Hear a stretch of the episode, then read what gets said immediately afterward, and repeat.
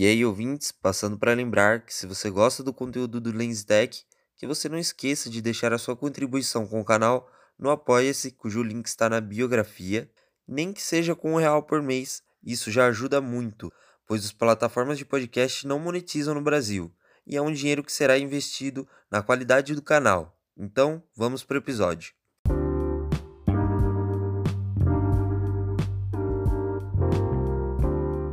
E aí, ouvintes, esse episódio é um review da Move SP347.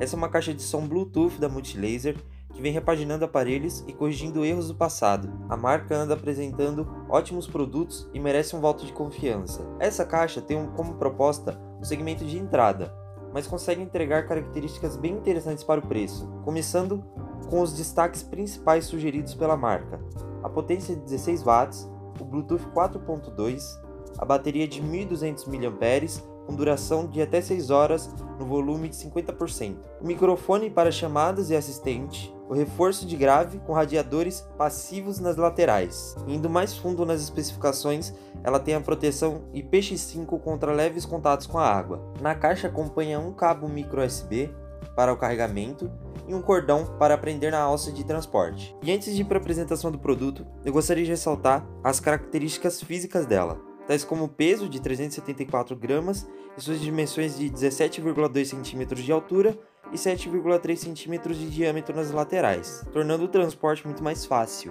Enfim, para a apresentação do produto, o primeiro botão é o de ligar e basta segurá-lo por 2 segundos. O segundo é para aumentar e o terceiro é para diminuir o volume, mas pressionando por um tempo eles mudam de faixa. Abaixo dos botões encontra-se a entrada para carregamento e uma entrada P2 auxiliar caso você não queira usar o Bluetooth. E a minha opinião pessoal sobre o produto é que o som é muito equilibrado, os graves são de qualidade e ela é muito potente. Então vale a pena você investir dinheiro nessa caixa de som e o preço dela gira em torno de 150 a 120 reais. Então é o preço mais ou menos de uma JBL Go, que tem apenas 3 watts de potência. Então é basicamente isso. Esse review vai ficando por aqui. Tchau!